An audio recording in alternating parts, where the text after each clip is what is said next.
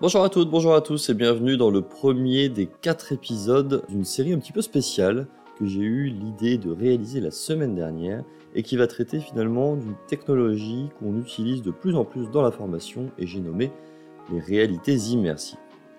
Alors, j'étais en fait la semaine dernière au salon de Laval Virtual. C'était l'occasion bah, de me balader dans les allées de ce salon, qui est un salon extrêmement connu dans le monde des réalités immersives. Pas seulement d'ailleurs dans le domaine de la formation, mais aussi dans le domaine de l'industrie, dans le domaine de la santé, enfin dans tout plein de domaines. J'ai eu la chance de pouvoir me balader dans les, dans les travées du salon pendant trois jours. Et j'y ai bien sûr rencontré beaucoup de monde et j'ai convié certaines de ces personnes à venir au micro pour essayer de vous dresser un panorama assez complet de la réalité virtuelle dans le monde de la formation. Quatre épisodes, on commence tout de suite après cette petite intro avec l'épisode 1 qui sera co-animé avec Jeff de la société Numix et qui parlera de, des avantages finalement euh, de la réalité virtuelle et qui présentera quelques cas d'usage de la réalité virtuelle dans un contexte de formation. Un épisode 2 avec Frédéric de la société Spidernet qui nous parlera des outils auteurs pour créer des expériences immersives pédagogiques. Épisode 3 avec Aurore de la société WeDid, où on investiguera un petit peu plus sur le futur de la réalité virtuelle à visée pédagogique, quelles sont finalement les avancées technologiques qui vont arriver dans les années à venir et qu'est-ce qu'elles vont nous apporter. Et enfin un quatrième épisode avec Benjamin de la société InnoVR, qui nous présentera le matériel nécessaire à tout bon utilisateur d'expériences immersives et de réalité virtuelle en général. Voilà pour le panorama des 4 semaines à venir. Alors vous allez voir, ce sera des podcasts qui seront un petit peu différents de ceux qu'on a l'habitude de faire, puisque pour le coup, on ne sera pas en studio. Hein. J'ai juste posé mon micro sur une table et on s'est enregistré avec, euh, avec les quatre euh, personnes que, je vous ai présentées auparavant. Je les remercie d'ailleurs d'avoir joué le jeu et d'avoir répondu présent à, mon invitation. J'espère que ce nouveau format vous plaira. En tout cas, moi j'ai pris beaucoup de plaisir à réaliser ces podcasts d'un nouveau genre, entre guillemets pour moi, en dehors de mon studio. On commence tout de suite après le jingle avec l'épisode 1.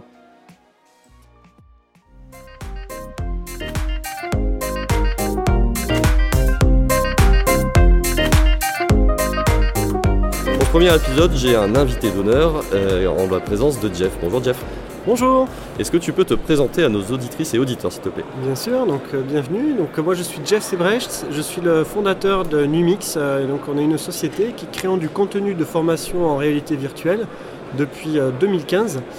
Et donc on travaille pour des grands groupes plutôt dans l'industrie et on va être en mesure de leur créer des simulateurs ou des, formations immersives dans plein de situations diverses et variées. Alors peut-être pour euh, cadrer un petit peu ce, premier podcast euh, au Laval Virtuel, est-ce que tu peux nous donner finalement ta définition de la réalité virtuelle? Alors oui, il y a plusieurs euh, définitions, plusieurs types de réalité virtuelle, hein, avec la réalité augmentée, la réalité mixte, etc. Mais là, on va se concentrer, je pense, plutôt sur l'aspect immersif avec ces, fameux casques dans lesquels l'apprenant peut s'immerger dans un environnement totalement virtuel et réaliste néanmoins. Et donc, euh, grâce à, la vue qu'il va avoir, il, va avoir l'impression d'être sur, son environnement de travail et donc il va pouvoir s'entraîner. Euh, avec les manettes, il va pouvoir réaliser potentiellement des gestes métiers euh, très précis. Et donc c'est super pour pouvoir s'entraîner à volonté quand on le souhaite sur diverses situations de travail. Tu as commencé en effet sur les avantages, c'est un des, tout premiers avantages. Pour euh, refixer un peu le, débat sur les. Enfin, pas le débat, mais les définitions sur la réalité immersive. Réalité immersive, on va dire que c'est le terme générique dans lequel on vient euh, finalement avoir plusieurs types de réalité immersive. La réalité augmentée, où on va superposer des affichages sur le réel. La réalité mixte, où on va superposer des affichages sur le réel avec lesquels on va pouvoir interagir. Et la réalité virtuelle, où là on est complètement en immersion et comme tu l'as dit, Jeff, soit dans un casque, mais ça peut se faire aussi sur des, sur des ordinateurs ou sur mm. des smartphones avec de la réalité virtuelle, par exemple, à partir de photos à 360 degrés. On en a déjà parlé dans, dans ce podcast.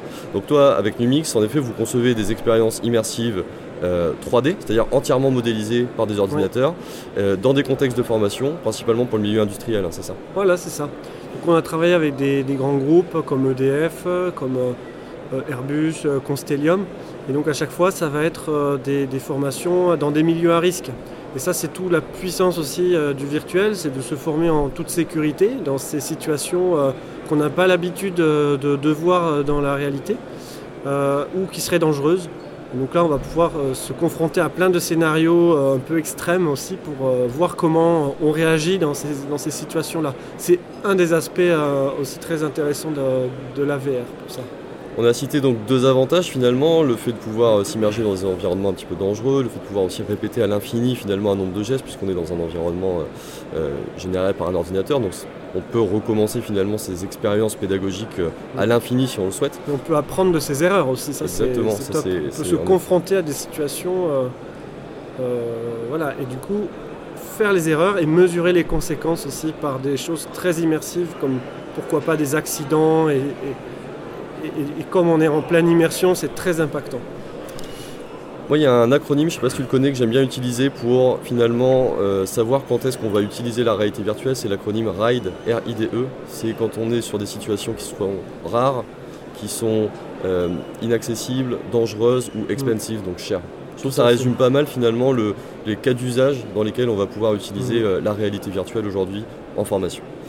Euh, on a parlé un petit peu donc de ces, de ces cas d'usage, hein, bien sûr dans l'industrie, dans la médecine, il y en a tout plein. Ici au salon, on a plein d'exemples très concrets finalement de, ce qu'on peut faire avec la réalité virtuelle. Mais pourquoi? Pourquoi utiliser la réalité virtuelle en formation? Qu'est-ce que ça apporte à l'apprenant finalement? Alors, ça apporte euh, à l'apprenant bien sûr des choses, mais aussi pour l'entreprise, hein, mais ça on pourra en parler après. Euh, donc à l'apprenant, je dirais une mise en situation concrète. Souvent, les cours classiques sont peut-être en amphi ou avec des slides, sur des photos, des vidéos, et c'est pas très parlant finalement. Et grâce à la réalité virtuelle, on va rentrer carrément dans ce, dans ce monde. Euh, euh, par exemple, euh, ce qu'on a pu développer avec toi sur les, sur les pompes industrielles, eh bien, on est face à la pompe et on peut la manipuler et se rendre compte du moindre détail et bouger naturellement. Et on n'a plus besoin d'aller sur le site physique qui représente ben, de la logistique, c'est complexe. Donc on va pouvoir aussi euh, augmenter la, fréquence des formations. Parce que c'est.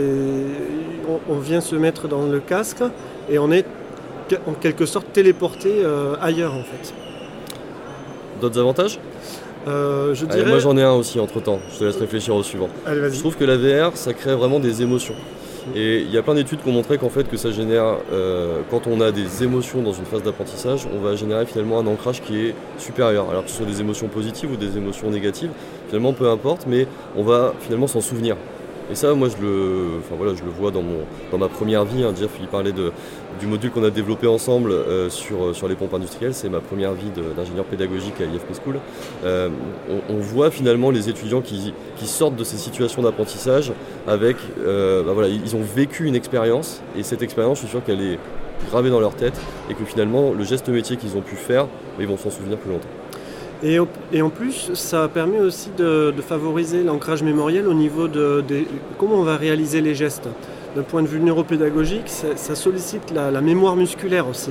On, réalise, on apprend en faisant. D'ailleurs, c'est très, reconnu ça, le fait qu'on apprend mieux en faisant soi-même, en pratiquant, qu'avec de la théorie. Et donc, comparativement à des solutions plus classiques, digital learning, où on va être sur un ordinateur, on va cliquer sur des situations, mais là, le fait de réaliser ces gestes, on s'en souvient mieux, quoi. c'est plus impactant. D'autres avantages que tu vois comme ça?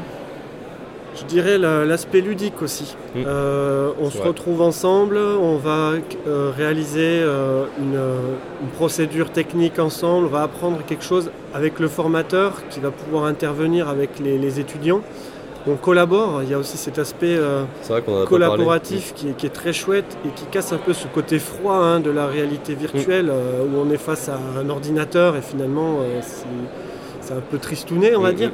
Et le fait de le faire à plusieurs dans un même environnement, ça crée cette émulation et ça favorise aussi la diffusion plus des compétences douces comme la communication au sein des équipes. Et au final, presque, ça devient presque un team building en fait.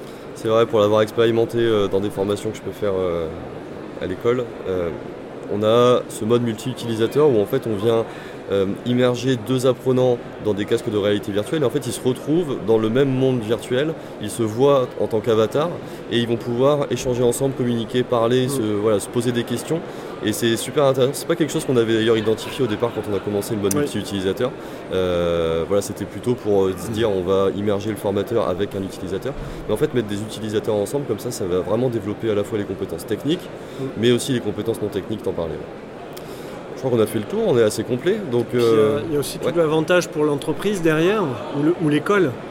je, parlais de la fréquence de formation dans certaines entreprises. Ils font une formation présentielle tous les deux ans quand les nouveaux arrivent, ils doivent attendre ben, le moment pour se faire former sur des techniques, des process métiers de l'entreprise. Mais grâce à la réalité virtuelle, on a, on, a, par exemple un cas d'usage très concret avec SIG, les services industriels de Genève, qui intervient dans tout ce qui est la maintenance du, gaz. Eh bien, grâce à la VR, ils peuvent, ben, dès le premier jour, immerger euh, leurs euh, apprentis, euh, nouveaux salariés et les sensibiliser aux, procédures. Et avec toutes les situations qu'ils peuvent expérimenter, ils peuvent un peu les mettre parfois aussi en difficulté et voir comment ils vont réagir. Mm. ça, c'est au niveau fréquence de la formation. ensuite, du coup, c'est aussi une économie de coûts très importante. bien sûr, à partir d'un certain nombre d'utilisations, parce qu'il y a toujours un coût fixe de mm. développement, mais ça peut très vite être rentabilisé euh, dès l'instant où il y a euh, plusieurs euh, personnes qui vont être formées dessus. Et, du coup, on va, par exemple, le, cas de SIG encore, c'est ils n'ont plus besoin de se déplacer sur site, ou en tout cas de manière plus rare ou occasionnelle. Donc ça réduit les frais de transport, les frais d'immobilisation du personnel pendant deux jours. Donc ils vont être plus à même d'être réactifs pour, pour intervenir lorsqu'il y a une urgence. Et ça permet de se former aussi lorsqu'il y a un creux dans l'activité. Donc euh, c'est aussi toute cette puissance-là du, digital learning, on va dire, euh, que, ça peut apporter. Quoi. je pense qu'on a fait un tour d'horizon assez complet finalement et bah voilà, en tout cas j'espère que ça vous a un petit peu euh, donné des idées, peut-être ouvert les yeux aussi sur la réalité virtuelle qui peut paraître parfois un petit peu euh, lointain pour certains formateurs euh, indépendants. En plus, là, on parlait de modules euh, développés en 3D, donc qui peuvent être des développements à la fois pédagogiques et techniques qui sont assez complexes. Il y a aussi la VR à partir de photos 360 qui sont, je pense, aussi un bon premier pas pour commencer dans la réalité virtuelle. Je sais pas ce que tu en penses. Ah oui, tout à fait. C'est vrai que Numix est plus sur le créneau du sur-mesure et d'un développement un peu plus lourd.